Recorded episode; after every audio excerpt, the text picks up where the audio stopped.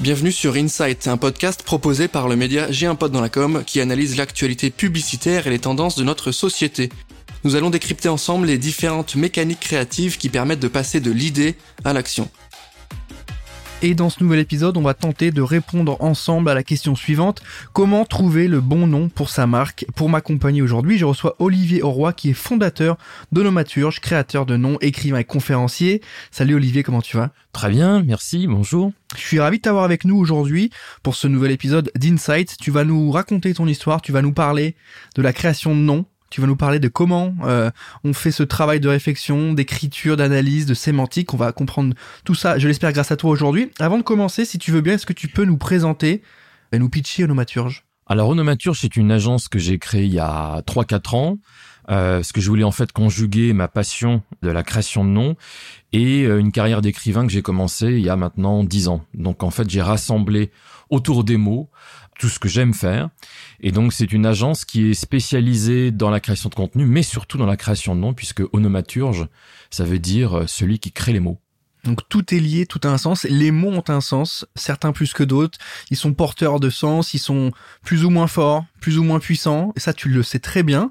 Euh, ton métier, il consiste à quoi concrètement tous les jours? Qu'est-ce que tu vas faire? Est-ce que tu peux nous expliquer ton métier qui est parfois, je pense, peut être pas forcément évident à présenter. Alors effectivement, souvent les gens se demandent un petit peu en quoi ça consiste. Bah, mon quotidien, c'est euh, alors ça peut être recevoir un, un, cahier des charges dont on reparlera, mais si je suis dans une création, le premier pas consiste en fait à générer, à rassembler tous les mots clés à partir d'un cahier des charges qu'on me donne, et ensuite je me lance dans la recherche. Et la recherche, c'est une recherche bien sûr internet, mais surtout très livresque faut savoir que moi j'exerce ce métier depuis maintenant 25 ans, donc je dois avoir à peu près entre 400 et 500 ouvrages euh, qui peuvent être des dictionnaires, qui peuvent être euh, des ouvrages de géographie, d'histoire, et en fait, donc pour arriver à euh, créer des noms, je passe par cette étape de recherche intense. Et pour le coup, le nom de ta société n'est pas un hasard non plus, puisque Onomaturge a une définition bien précise. Est-ce que tu peux nous expliquer? Oui, alors absolument. Ah, au moment de, de, de, de créer le nom de ma société, j'ai eu une petite angoisse parce qu'on dit toujours que les, les cordonniers sont les moins bien chaussés.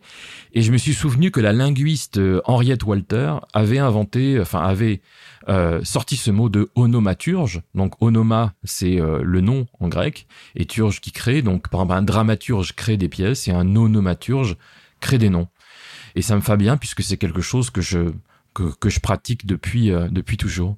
Donc on dit celui ou celle qui fabrique les mots, qui nomme les choses. Je trouve ça intéressant le, le côté, euh, bah, le nom de ma boîte correspond à ce que je fais et de manière vraiment sensée et vraiment travaillée, pas un hasard où tu mets à la fin euh, un ing pour faire anglais ou, euh, un, jeu de mots. Je, trouve ça très intéressant et on aura le temps d'y revenir sur le sens des mots euh, et leur puissance. Pour trouver un bon nom, c'est souvent la question qu'on se pose lorsqu'on a une idée, lorsqu'on a un projet, arrive la phase de lancement et arrive la phase de réflexion autour du nom du concept. À partir de quand toi tu interviens? À partir de quand tu rentres dans la boucle et tu proposes des choses? Est-ce que tu as besoin d'avoir tout un état des lieux? Ou est-ce que toi tu proposes des choses qui ont un sens? Comment on fait ce travail-là? Alors moi je peux intervenir à plusieurs stades. Je peux être très en amont. C'est évidemment ce que je préfère. Par exemple, si je prends l'exemple d'une, il y a pas longtemps, j'ai créé le nom d'une bière de luxe pour euh, euh, deux pharmaciens, c'est un peu comme Coca-Cola, qui ont créé une bière qui coûte euh, une vingtaine d'euros, d'une très très grande qualité. Et on était tout au début. Euh, de l'aventure. C'est-à-dire qu'eux, ils avaient la recette de la bière, ils savaient ce qu'ils voulaient faire, mais ils n'avaient ni euh, ni univers, ni, ni quoi que ce soit. Et ils sont ils sont venus me trouver. Et c'est ce que je préfère parce que euh, souvent le fait de chercher un univers et de nommer cet univers, bah ça va définir un petit peu tout ce qui suit et toute la marque. Donc en l'occurrence, je je le cite parce que c'est assez c'est assez sympa, mais on a j'ai choisi le nom de punition pour cette bière. Pourquoi? Parce que c'est parti d'un remue-ménage, d'un brainstorming où on disait bah une bière euh, c'est génial quand on l'a bien mérité après le, le, rugby, après le sport, tout ça. Donc de tu l'as bien mérité, on est arrivé à punition. Et ça a été assez loin puisque c'est moi qui leur ai donné en fait l'univers de communication possible. Parce qu'avec punition, euh, on peut flirter avec, euh, je sais pas moi, avec le sadomasochisme japonais, etc. En fait, on est plutôt dans un univers de Fight Club à la Brad Pitt et on arrivait à punition. Puis alors après tout s'est enchaîné. Euh, il y en a une qui s'appelait confession, il y en a une qui s'appelait récidive. Et ça, c'est ce que je préfère. C'est quand on est vraiment très en... récidive. Sachant qu'à chaque fois, il y a une signature. Hein, donc punition, tu l'as mérité. Euh, récidive, euh, la punition vous a pas suffi. Et confession, c'est au point où on en est. Et ça, avoir travaillé avec les deux brasseurs sur tout l'univers, c'est ce que je préfère. Mais je peux arriver très tard, même euh, quand on m'appelle à l'aide. Du genre, tout est là. Le l'identité visuelle est là, la com est là, mais le nom, ça c'est un grand classique, n'est pas passé juridiquement. Il y a un problème juridique, on y reviendra. Et moi, j'arrive et en quelques jours, je, je sauve les meubles. Ça m'arrive. Plusieurs possibilités d'intervention de ta part et je, sens vraiment une patte très CR, très euh, conception d'action pure et dure et publicitaire dans, dans ce que tu me racontes là. Et comment on fait justement là ce, ce travail? Pourquoi c'est important d'avoir un nom singulier? Je, je, je vois très bien l'importance d'une identité graphique différente, d'une stratégie de com différente, et pourquoi justement le choix du nom est important et comment on fait la différence. Parfois on dit peut-être à tort, mais que la meilleure pub c'est un client satisfait, c'est le bouche à oreille, etc. Et que le nom parfois peut passer un petit peu derrière, au second plan. Est-ce que c'est vrai? Est-ce que le nom a une importance? Est-ce que dans la bouche il doit être prononcé de manière singulière? Est-ce qu'il doit être simple à prononcer, simple à retenir? Ou on réfléchit différemment et c'est pas là-dessus qu'on se base? Alors, ce qu'il faut comprendre, c'est que tout commence, euh, c'est dans la Bible, hein, tout commence par le verbe, tout commence par le nom. Donc, euh, à une époque, on, on considérait que c'était accessoire. N'empêche qu'avec l'arrivée de Google, ça commence par un mot. C'est-à-dire que même s'il faut chercher une image, même s'il faut chercher une vidéo, on doit poser le mot. Donc, le mot est extrêmement euh, important. Et surtout, chacun d'entre nous est exposé à des, des, centaines de messages publicitaires de marques tous les jours. Donc, si on n'a pas un nom qui va percuter un petit peu, c'est extrêmement dommageable pour le client. Donc, moi, moi, je milite toujours pour deux choses, c'est la distinctivité, la différence, et puis l'histoire. L'exemple, c'est le nom pour lequel j'ai eu un prix l'année dernière en 2022, qui est le nouveau nom du groupe euh, de restauration qui détient euh, Buffalo Grill et euh, qui s'appelle, qui s'appelait le groupe Buffalo Grill, que j'ai appelé Napacaro, N-A-P-A-Q-A-R-O. Le président de ex-groupe Buffalo Grill m'avait dit, tu vas chercher le nom le plus surprenant possible, mais il faut qu'il soit pertinent avec nous. Donc Napacaro, la Napacaro, la petite Napacaro qu'on trouvait chez Courtepaille, et Napacaro qui fait nom d'Indien, donc l'univers des Buffalo Grill, ça fonctionnait. Mais au final, on a un nom qui déménage. Faut voir qu'en face, c'est euh, des, des noms comme Groupe Bertrand, comme des choses extrêmement ennuyeuses. Mais ça, c'était vraiment, euh, il l'avait compris, la volonté du CEO d'aller vers quelque chose de très différent. Hmm. Lorsqu'on fait ce travail de réflexion autour du, du nom, euh, qu'est-ce qu'il faut choisir? Est-ce qu'il faut qu'on aille se diriger vers quelque chose de facilement prononçable, euh, de mémorisable, euh, ou est-ce qu'il faut rester assez large pour euh, pouvoir avoir voir son activité grandir et rester plus généraliste? Est-ce qu'il y a aussi un travail de réflexion autour de ce que ça peut générer dans, dans l'esprit des gens? Alors, mon credo, c'est qu'il faut raconter une histoire. C'est le plus important. Euh, c'est-à-dire que l'idéal, c'est un nom de marque où, euh, bah voilà, la personne se présente et dit, bah ma société c'est X. Ah bon, pourquoi vous l'avez appelé X? Parce que une phrase. L'exemple que je peux donner, c'est pareil, c'est une marque qui, qui, qui, fonctionne très très bien, qui s'appelle 17h10, donc c'est une heure, et c'est le nom d'une marque de tailleur pour femmes. Et euh, les deux créatrices l'ont choisi parce que c'était, il m'avait briefé en disant c'est un entre-deux en fait, c'est entre le boulot et le perso.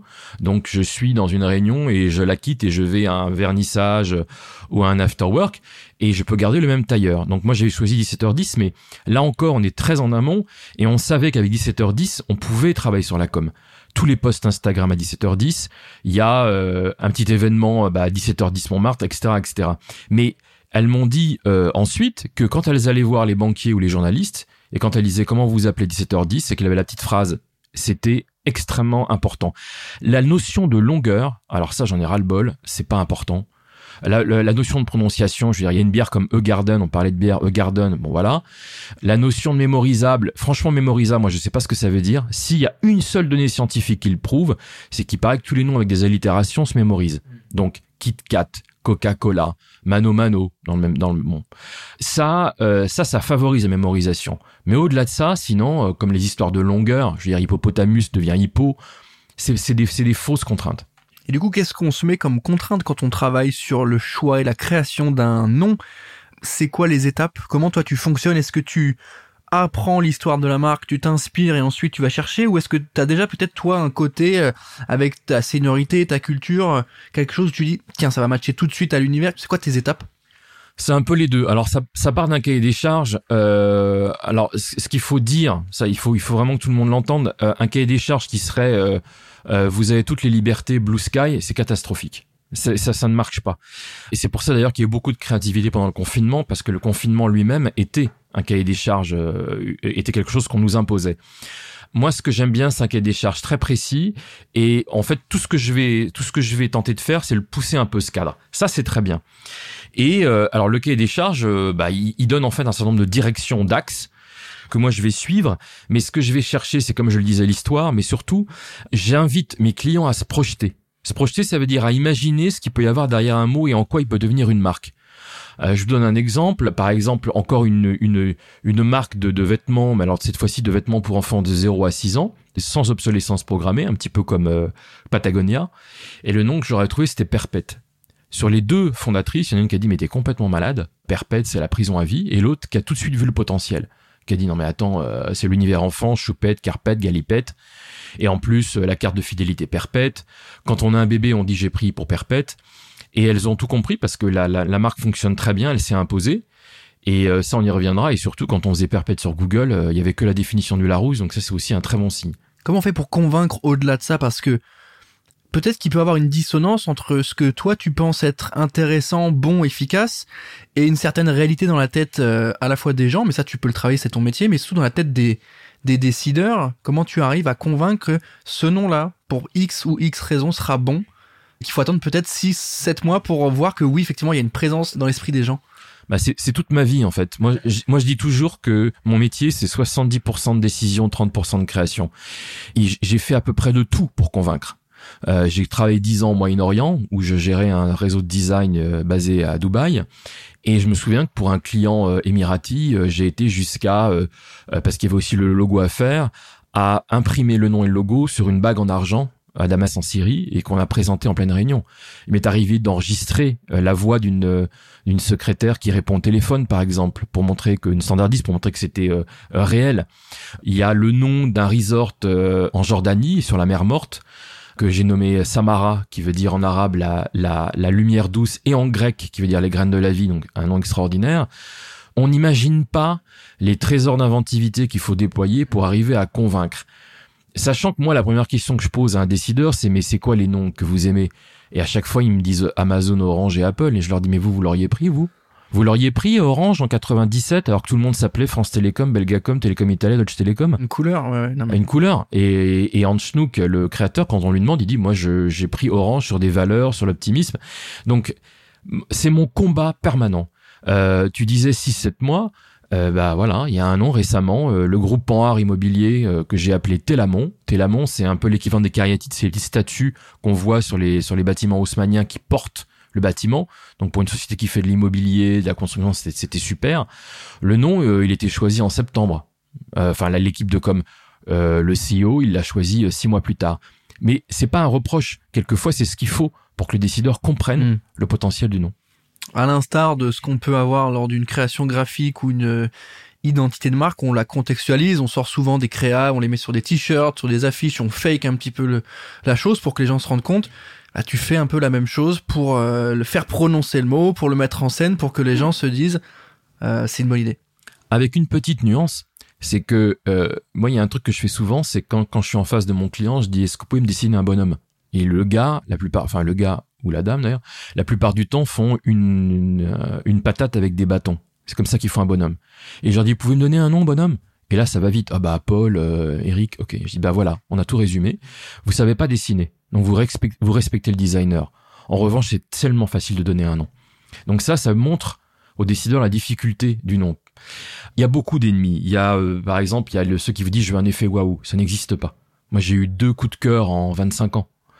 Il y a des choses comme euh, euh, il faut, euh, il va falloir qu'on ait l'unanimité de du Comex. Ah bah alors ça, l'unanimité du Comex, c'est le pire. Ils sont combien? Bah 40 Ah. Ouais, bah voilà, c'est ça. Et bah tu l'as parfaitement résumé. C'est que plus il y a de gens et plus ça va être compliqué.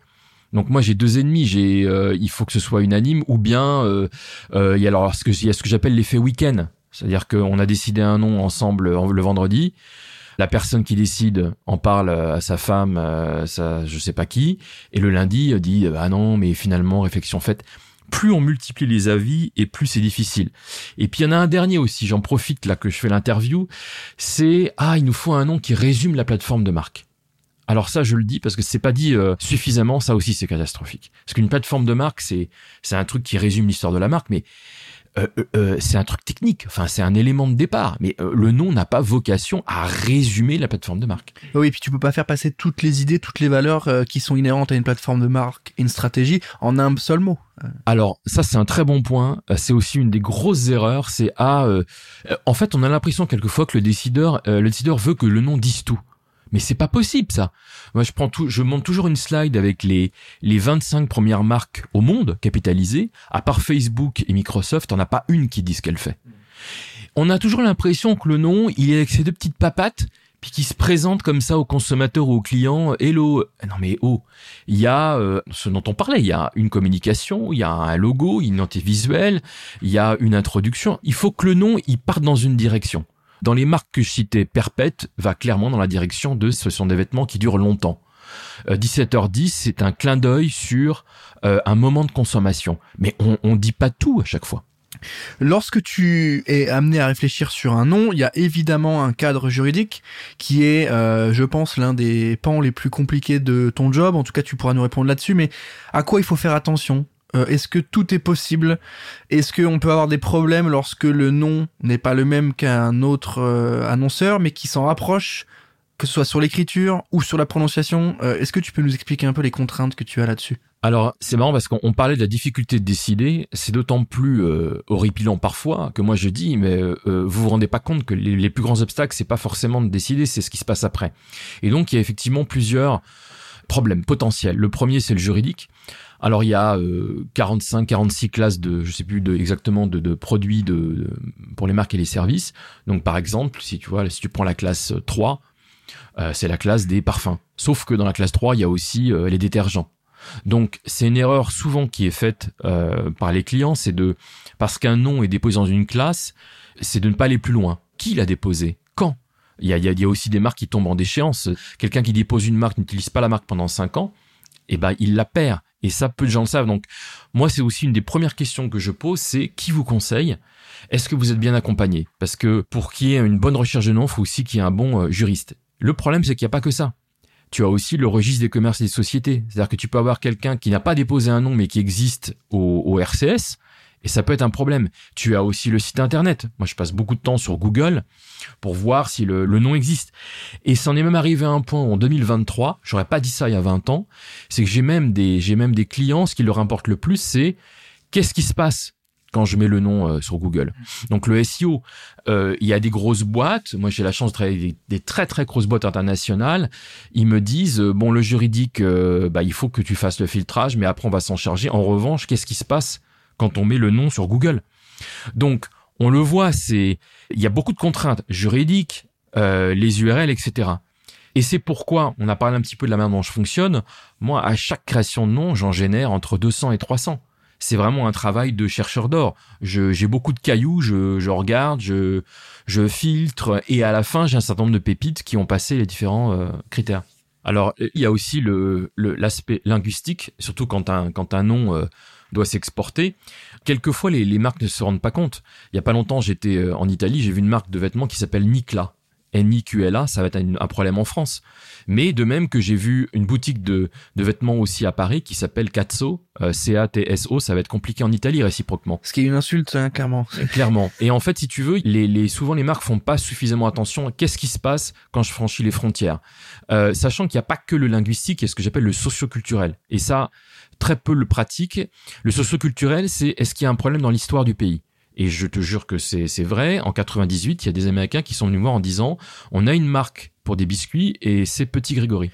Merci pour ces éléments. C'est hyper intéressant et ça paraît être du bon sens aussi, mais c'est important de faire ce travail qui parfois peut être oublié, justement d'aller tester son nom à l'étranger, de voir de quoi ça parle. Est-ce que dans la tête des étrangers, il y a quelque chose d'autre qui arrive lorsqu'on prononce ce mot? C'est hyper important et on pense évidemment à toutes ces marques qui ont un nom différent à l'étranger. Je prends l'exemple plus classique, mais Coca qui est Coke euh, à l'étranger, etc. Euh, c'est le cas aussi pour Burger King. Euh, il y a la phase de test qui est intéressante aussi. Il faudrait que tu nous donnes un peu d'infos sur le, le testing. Est-ce que, à l'instar d'une campagne qui est testée sur un panel de consommateurs, j'imagine que c'est la même chose avec le nom de marque? Alors, il y a un gros problème sur les tests de nom. Euh, un test de nom, ça doit pas être un test coupe guillotine. C'est vraiment, ça sert à voir si le nom, par exemple, il est trop fun ou pas assez fun par rapport au, cahier des charges. Mais il faut se rappeler que, par exemple, le parfum de Thierry Mugler, Amen, il avait été rejeté à 90%. Et Thierry Mugler, intelligemment, a dit, mais vous pouvez montrer les raisons du rejet? Et les gens disaient, ah, ça fait euh, homo, euh, ça fait religieux. Et Thierry Mugler dit, c'est exactement pour cette raison qu'on va le prendre. Donc, les tests de nom, oui à condition de récupérer les résultats et de voir de quelle manière les autres composantes de la marque peuvent euh, compenser. Mais alors le test de nom euh, pour avoir à l'unanimité non ça ça marche pas. J'ai jamais vu de bon nom sortir d'un test de nom unanime. Ouais. Et c'est là où effectivement ton expertise et euh, ton expérience rentrent en jeu et la confiance qu'on t'accorde aussi. Si parfois le test est pas forcément comme tu dis unanime, il y a quand même cette recommandation que tu vas faire et c'est la capacité de la, du décideur à se dire ok est-ce que je fais confiance ou pas? Est-ce que j'y vais quand même? Ah bah c'est exactement ça en plus dans, dans mon parcours dans, dans ma carrière j'ai passé euh, deux ans dans une agence euh, qui travaille qui faisait des tests de nom donc j'ai passé aussi deux ans derrière la vie de Santin à observer des consommatrices euh, disserter sur un nouveau nom. Donc j'ai souffert. Donc je vois ce qui se passe, je vois comment ils réagissent. Les gens sont de toute façon opposés à la nouveauté.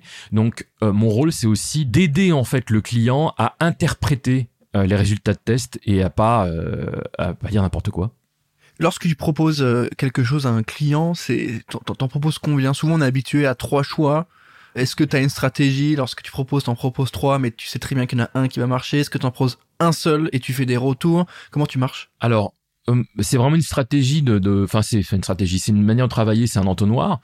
J'en génère entre, comme je le disais, entre 200, 250, 300, et j'en propose 20 j'en propose 20 et j'en recommande 3. Donc, et les 20, alors, moi, je travaille sur l'idée. C'est-à-dire que quand je présente, par exemple, un nom sur les 20, je dis, mais dans la même catégorie, on peut avoir euh, ce type et ce type de nom. Ça n'a aucun intérêt de présenter 20 noms ou sur les 20 noms, il y en a 10 qui disent la même idée. Donc, au-delà de 20 noms, je présente 20 idées, 20, 20 idées qui sont fortes. Et après, ce qui se passe, c'est que le client va m'en choisir euh, 3-4 et, euh, et quelquefois il éprouve le besoin de creuser. C'est-à-dire il va me dire par exemple, euh, écoute, euh, tel nom j'aime pas, en revanche l'idée qui est derrière, moi je la trouve fantastique, est-ce que tu peux creuser? Donc moi ce que je propose dans, dans, ma prestation c'est une deuxième recherche où on va creuser des idées que peut-être on n'a pas, que j'ai pas exploré peut-être suffisamment. Est-ce que tu t'engages sur des choses, tu sais, si tu me proposes 20 noms et que tu en recommandes 3, est-ce que lorsqu'un client te dit, bah écoute, j'aimerais bien partir sur le 15e, est-ce que toi tu lui dis, ok pour ça. Néanmoins, je ressouligne le fait que c'est pas ma proposition numéro 1, 2 ou 3 et qu'en l'occurrence, l'effet ou l'impact la, global sera pas le même que mes trois recommandations? Alors ça, c'est un très bon point. Euh, souvent pour une création de nom, moi j'ai un ou deux noms où parce que je suis habitué depuis 25 ans à me projeter, où je sais que ça va être le, le super nom. Mais il y a des noms que il m'est arrivé de les proposer qui ont que j'ai vu ressortir dix ans après. Par exemple, le fameux Vivendi de Modus Vivendi, c'est un nom que j'ai proposé peut-être sept ans avant qu'il sorte. Mais à l'époque, euh, le décideur avait dit euh, Vivendi, ça fait Endive. Et puis sept ans après, euh, ça devient une, énorme boîte. C'est très intéressant parce qu'il y a des clients en fait, c'est comme si ils me faisaient une confiance aveugle. Ils savent que c'est un métier très particulier et que des experts en création des onomatures, j'en ai pas 36 000. Je pense qu'on en est peut-être une vingtaine dans le monde. Donc bon, c'est un métier compliqué et ils me font confiance. Et puis, il y en a, et ce que je respecte tout à fait, qui, parce qu'ils pensent que c'est facile, on doute. Alors ça va te faire sourire, mais euh, par exemple, c'est extrêmement difficile de travailler avec des gens qui de, de la com ou des avocats. Je pense que le pire, c'est les avocats. À chaque fois que je travaille sur des noms de cabines d'avocats, c'est un enfer. Pourquoi? Ils veulent nom de famille associé. Non, même pas. C'est pas ça. C'est qu'un avocat, il est payé pour avoir le dernier mot. Donc j'ai beau lui expliquer de, de, de toutes les manières que ça c'est le nom le meilleur, s'il n'est pas totalement convaincu, ça peut durer des mois. L'exemple que je peux te donner, euh, euh, on parlait de coups de cœur tout à l'heure, des, coups de cœur, oui, j'en ai eu euh, deux en 25 ans. Un dont j'ai parlé qui n'a pas carreau, mais le plus ancien, c'est quand j'ai commencé mon métier, quand il fallait trouver le nom de la nouvelle, le nouveau nom de la compagnie des bus de Versailles, qui s'appelait la SVTU, un peu comme la RATP, qui voulait dire Société Versailles des Transports Urbains. Le brief, c'était mobilité, transport, Louis XIV, Versailles. Et j'ai trouvé Phébus, qui est en fait le, le surnom de Louis XIV qui est le roi soleil, euh, moi je le savais. Je, le savais je dis, mais on ne trouvera pas mieux. Parce que Phébus, tout le monde sait peut-être pas que, ça veut dire le, roi soleil, mais il y a bus dedans, donc euh, ça s'adresse à plusieurs niveaux de connaissances. Mais euh, le président de l'époque, il lui a bien fallu plusieurs semaines pour arriver à la conclusion qu'on ne trouvera pas mieux. Et en fait, pour être sincère, je suis plus à l'aise à dire à un client Attends, attends, c'est ça qui est bien maintenant qu'à 25 ans. Parce que quand on parle, on parle souvent dans les agences de com tout de flair, d'intuition. D'accord. Mais moi, si je suis décideur, euh, j'ai euh, un gamin ou une gamine de 22 ans qui me dit Attendez, euh, c'est mon intuition, je la crois pas. En revanche, j'ai quelqu'un de 50 piges qui a fait ça toute sa vie, qui dit Moi, j'ai cette intuition, je le crois. Donc, j'essaye de mettre ça dans la balance. Je veux dire, écoutez, et je, c'est une réalité. Hein. Moi, j'ai dû faire, je sais pas, entre 400 et 450 clients. J'ai dû générer à peu près 30 000 mots, 30 000 noms dans ma carrière. Donc, quand je dis, écoutez, là, je le sens, j'espère quand même qu'ils vont me faire confiance.